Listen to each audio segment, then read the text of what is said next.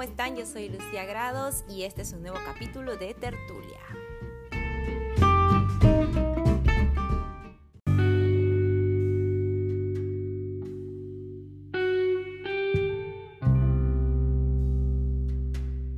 Las relaciones de pareja son casi siempre complicadas. En la consulta psicológica, los profesionales de la salud mental suelen ver casos de parejas que se llevan mal hasta el punto de estar alcanzando cotas de estrés y de malestar importantes. Hoy hablaremos de las relaciones de pareja tóxicas, esas relaciones en las que por lo menos un integrante de la relación tiene un comportamiento y actitudes totalmente impropias, que pueden llegar a suponer una situación de vulnerabilidad psicológica y emocional para la otra persona. Cuidado, porque aunque exista amor o algo que se le parezca, hay parejas en las que se producen dinámicas realmente peligrosas y que pueden rozar el maltrato psicológico.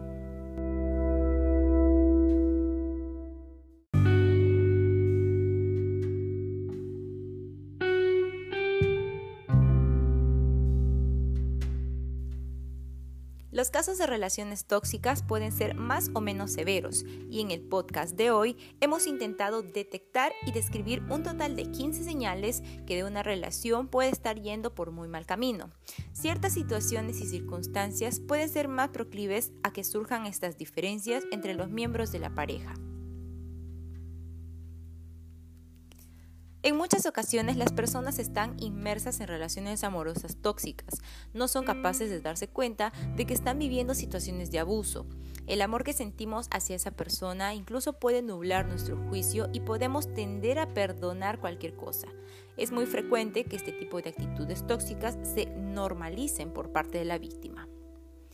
Y a pesar de que los familiares y amigos puedan advertirnos de que algunas cosas que estamos soportando simplemente no están bien, podemos seguir con los ojos vendados.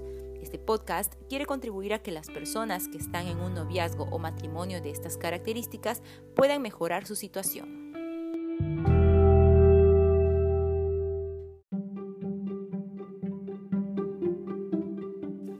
Para esto hemos separado en tres bloques. El primero es actitudes de control y celosía. Para empezar, le molesta que pases tiempo con tus amigos o familiares. Controla tus gastos personales, lleva un control innecesario sobre tus cuentas bancarias o te pide explicaciones sobre tus facturas. Investiga tus redes sociales y tu teléfono móvil, no respeta tu privacidad. Pregunta constantemente por tus horarios y te planifica la vida sin pedirte opinión. Cuando te hace un favor, exige que le compenses inmediatamente. Te menosprecia y te da a entender que sin él o ella no serías nadie ni podrías seguir adelante. Notas que cada vez que pasas tiempo con alguien del sexo opuesto, tu pareja se molesta en exceso y se pone celoso, obligándote a no ver más a esa persona. Te trata con un exceso de paternalismo y sobreprotección. En el grupo de actitudes de falta de respeto y conflicto tenemos se mete con tu forma de vestir, intenta influir de malas maneras para que cambies tu estilo, etc.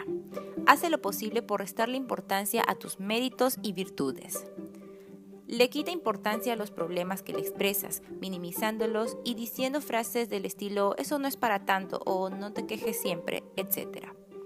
Cuando se produce una discusión, tienes que ceder tú siempre, porque en caso contrario, puede estar días sin dirigirte la palabra. Y en el grupo de actitudes tóxicas en el ámbito sexual tenemos, notas que mantienes relaciones sexuales con él o ella a pesar de que no tienes muchas ganas, solo por complacer sus deseos o para evitarle que se enfade. Te chantajea o exige que realices prácticas sexuales que no te gustan. Te compara con otras parejas sexuales de tu pasado.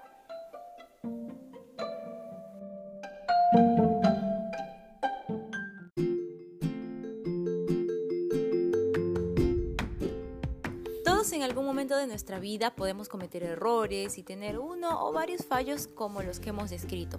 Por tanto, debemos ser cuidadosos a la hora de enjuiciar a nuestra pareja.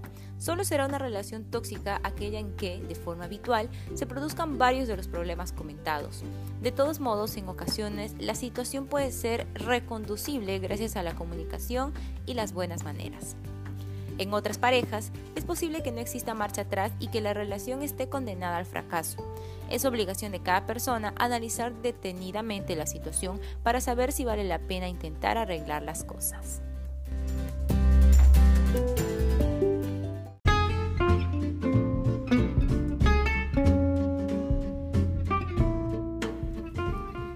Amigos, esto ha sido todo por el podcast de hoy. Espero que les haya entretenido y ayudado en algo. Si conoces a alguien que tal vez esté pasando por algo similar, te invito a compartirlo para que de esa manera tal vez pueda recapacitar y mejorar su estilo de vida.